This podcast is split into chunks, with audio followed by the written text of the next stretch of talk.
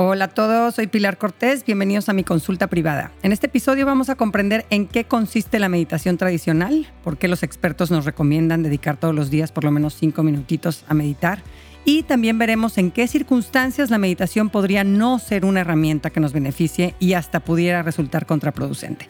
Les recuerdo que el propósito de este podcast es informar y no sustituye una guía profesional, diagnóstico o tratamiento. Los casos que usamos para aprender en este podcast están editados y ligeramente modificados para proteger la privacidad de las personas que los compartieron. Para quien quiera mandarme su caso, puede hacerlo a través de mensaje directo en mi cuenta de Instagram, lumina-pilar Cortés, y así contribuir a este espacio que tanto nos une y nos hace sentir acompañados en nuestras luchas.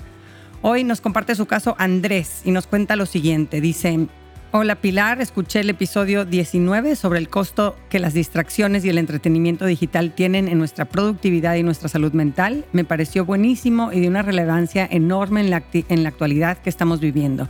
Seguí algunos de tus consejos y de verdad me he sentido mucho mejor con el simple hecho de hacer un uso mucho más consciente y disciplinado de mi celular. También aconsejas dedicar tiempo a meditar y aquí es donde entra mi duda. Realmente la meditación es para todos. Yo soy muy inquieto, necesito moverme, no me gusta estar sentado mucho tiempo. Una vez que intenté hacer una meditación me la pasé pensando en mis pendientes de trabajo, fue tiempo perdido.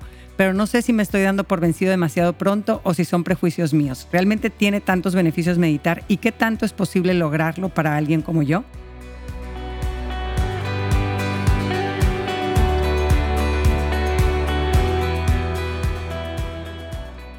Muchas gracias por tu mensaje, Andrés. Me identifico eh, eh, contigo en el sentido de que somos inquietos y habemos personas muy activas que no nos resulta nada atractiva la idea de estar eh, sentaditos, ¿no? sin moverse. Es verdad que ahorita el tema de meditación está de moda y lo escuchamos por todos lados y la evidencia científica detrás sobre sus beneficios es muy, muy sólida.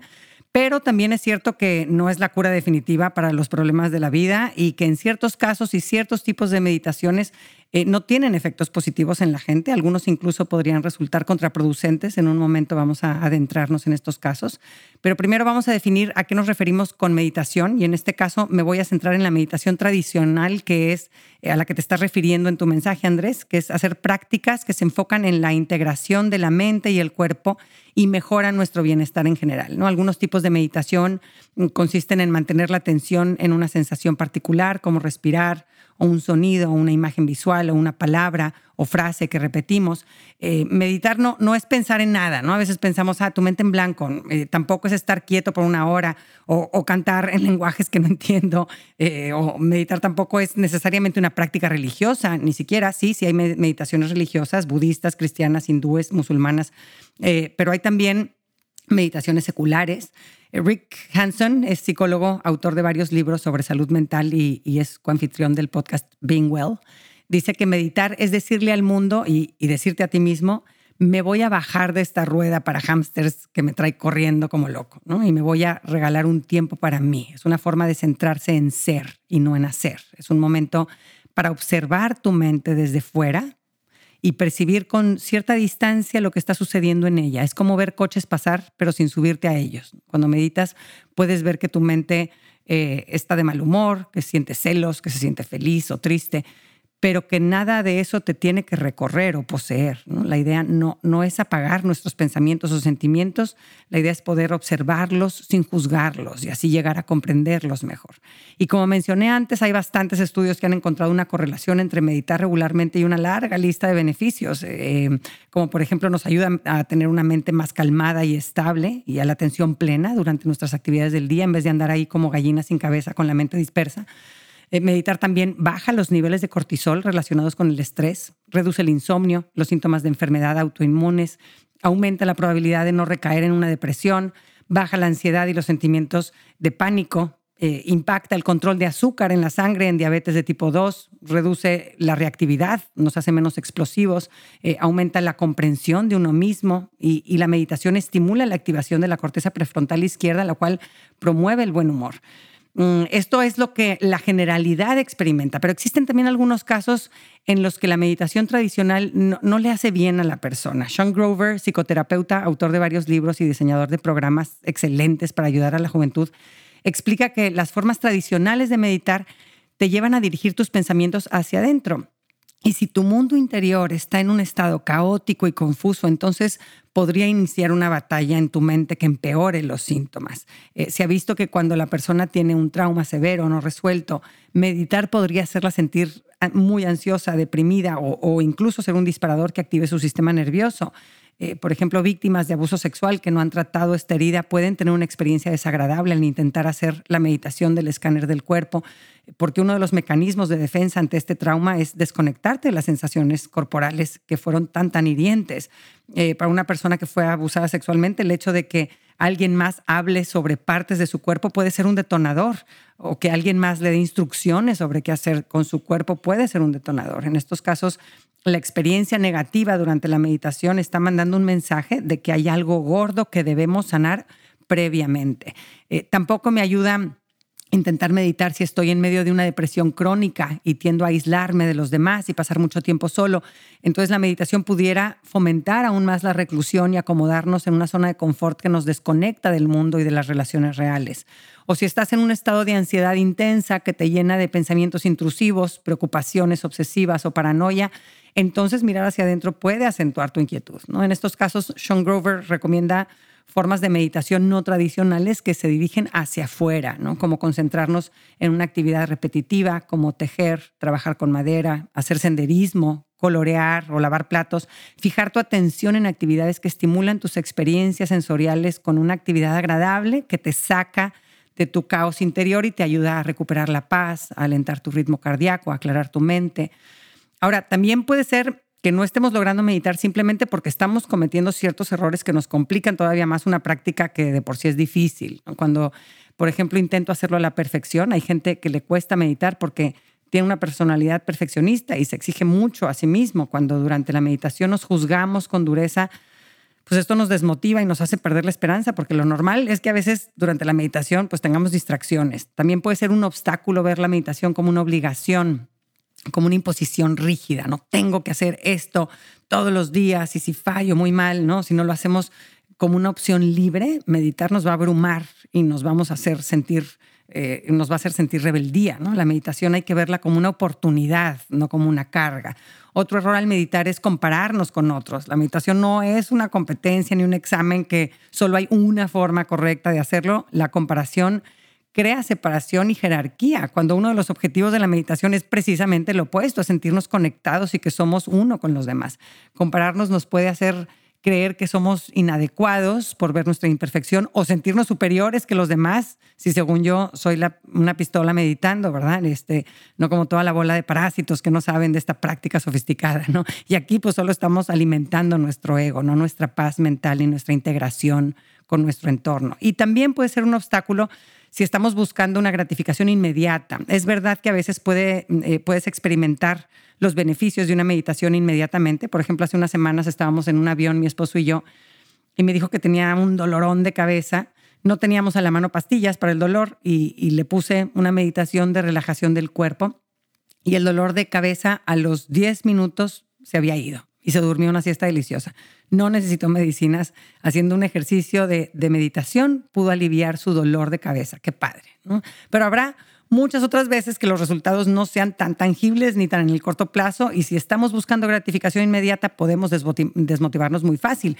Y es que algunos de los beneficios de la meditación ocurren después de meditar durante varias semanas. En un estudio que hicieron en el 2016, eh, quisieron medir los cambios físicos en el cerebro causados por la meditación y el tiempo que tomaba conseguir estos cambios. Examinaron los resultados de 30 estudios previos en donde utilizaron resonancias magnéticas cerebrales para medir niveles de actividad cerebral, volumen y conectividad. Y ahí vieron modificaciones clarísimas en zonas del cerebro que intervienen en la regulación emocional, en la toma de decisiones y en la memoria. Y, el tiempo en el que suceden estos, estos cambios es alrededor de las ocho semanas digo, si lo piensas, ocho semanas no es nada para lograr cambios positivos en la estructura física de nuestro cerebro. O sea, a mí me parece muy impresionante, no deja de, impresionarme la, la, plasticidad de este órgano. Pero pues estos cambios más profundos tampoco se logran con salpicones irregulares y esporádicos de meditación, ¿no? Si requieren una, una práctica habitual de la meditación. Ahora sí vamos a la práctica. ¿Qué recomendaciones nos pueden servir para beneficiarnos de las bondades de la meditación? Eh, número uno, hay que empezar, si somos principiantes hay que empezar con periodos cortitos, ¿no? Tu meditación puede durar tan solo dos minutitos o cinco minutitos. No quieras aventarte a media hora si no tienes el hábito de meditar, porque pues podría ser como querer correr un maratón sin haber entrenado antes, ¿no? Va a ser una tortura que te va a parecer eterna. Eh, no te desilusiones si te parece difícil. A la mayoría nos parece difícil, ¿no? Pero eh, así es como haciendo ejercicio creas una buena condición física, igual con la práctica de la, meditación, poco a poco se va volviendo algo más natural y disfrutable. Número dos, escoge el lugar y el momento del día que mejor funcione para ti. Eh, lo que no agendas difícilmente va a suceder, así que bloquea esos minutitos en tu calendario.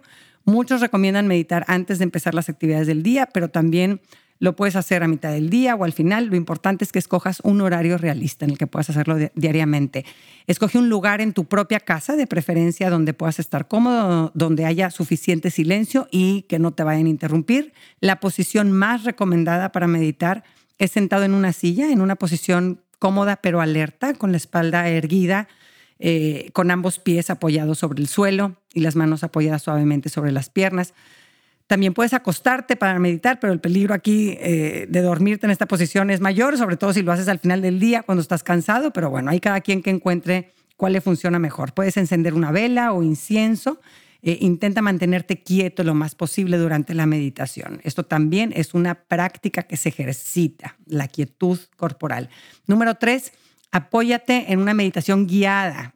A la hora de buscar meditaciones guiadas, eh, sé selectivo, porque si pones la palabra meditación en YouTube o en Spotify, te sale de todo, ¿verdad? Muchas cosas que, que no son la meditación tradicional a la que nos estamos refiriendo. Existen apps muy buenas como, como Headspace, eh, pero pues te cobra una mensualidad. Y si todavía no quieres invertirle, eh, también puedes encontrar podcasts gratuitos muy buenos para guiar tus meditaciones. A mí me gusta el podcast El Poder de tu Ser de Luis Perla. Tiene muchas meditaciones muy padres, en especial tiene la meditación de la mañana de Joe Dispensa. Eh, es, padrísima meditación, te ayuda a preparar tu cerebro para el día que estás comenzando, definir tu propósito, eh, anticipar situaciones que vas a enfrentar, eh, decidir la energía con la que quieres vivir ese día. Es un momento para darle compasión y afecto a tu ser único y valioso y también para dar gracias por una nueva vida, una nueva oportunidad de, estar vivo. ¿no? Esta meditación dura unos 14 minutitos. Eh, yo también les hice una pequeña meditación guiada del escáner del cuerpo que viene después de este episodio. Esta meditación puede hacerse a mitad del día o al final del día para relajar el cuerpo, honrarlo y agradecerle todo lo que es y hace por mí. Dura cinco minutitos, la hice cortita y sencilla para que también los niños la puedan seguir disfrutar y, y así ir fomentando este hábito en nuestros hijos.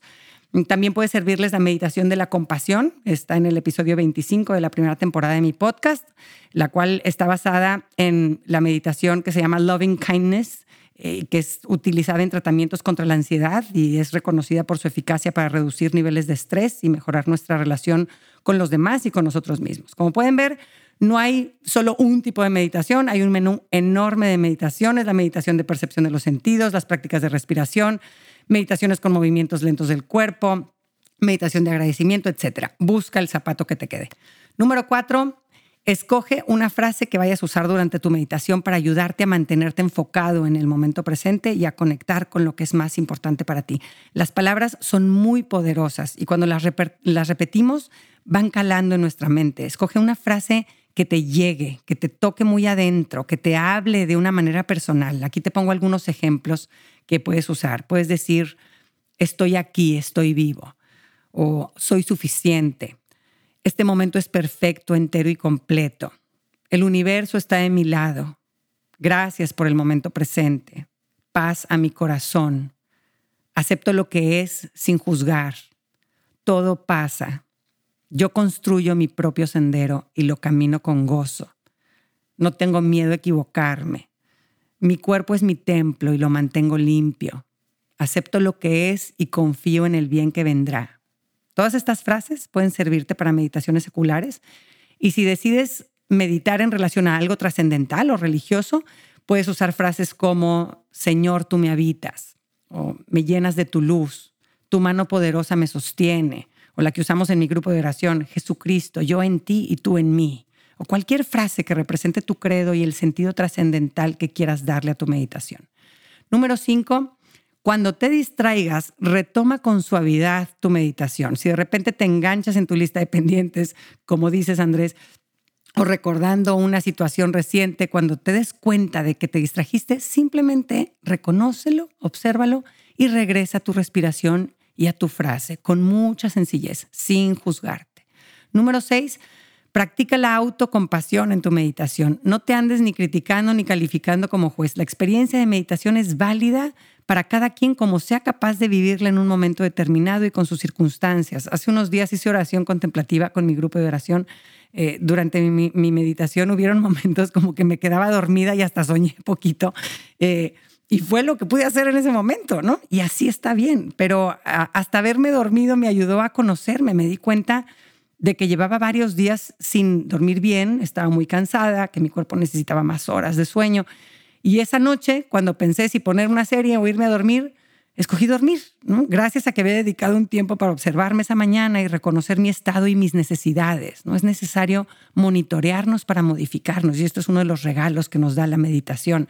Aceptar lo que es nos abre a dejar fluir la experiencia como, como, como viene. Eh, tampoco te castigues si se te pasa un día. Acuérdate de que el progreso no se da en una línea recta perfecta. Consiste en retomar con sencillez el camino y seguir avanzando. Número siete, medita en grupo.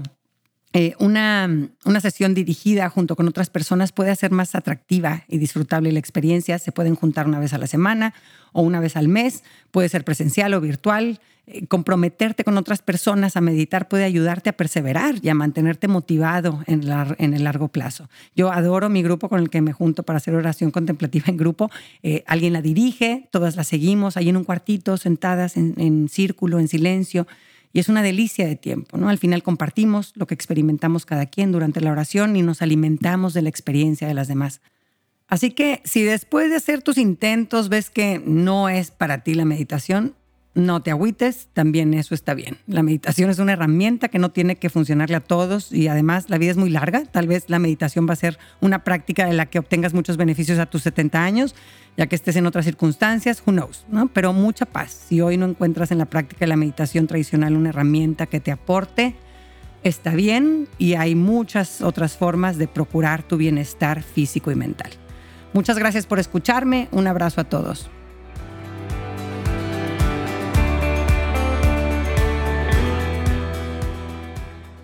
Gracias por acompañarme. Ojalá que hayas recibido a través de este podcast, aunque sea un poquito de luz. Si te gustó lo que escuchaste, suscríbete y aliméntate semanalmente con contenido que te ayudará a construir una vida mejor. Si quieres compartir la luz que te llevaste de este tema, puedes enviarnos tus comentarios por mensaje de voz o por escrito al número más 52 8111 930543 o por email en consulta privada arroba luminapilarcortés.com, cortés con S. En mi página puedes accesar a talleres en línea y más material educativo. Encuéntrame en www.luminapilarcortés.com.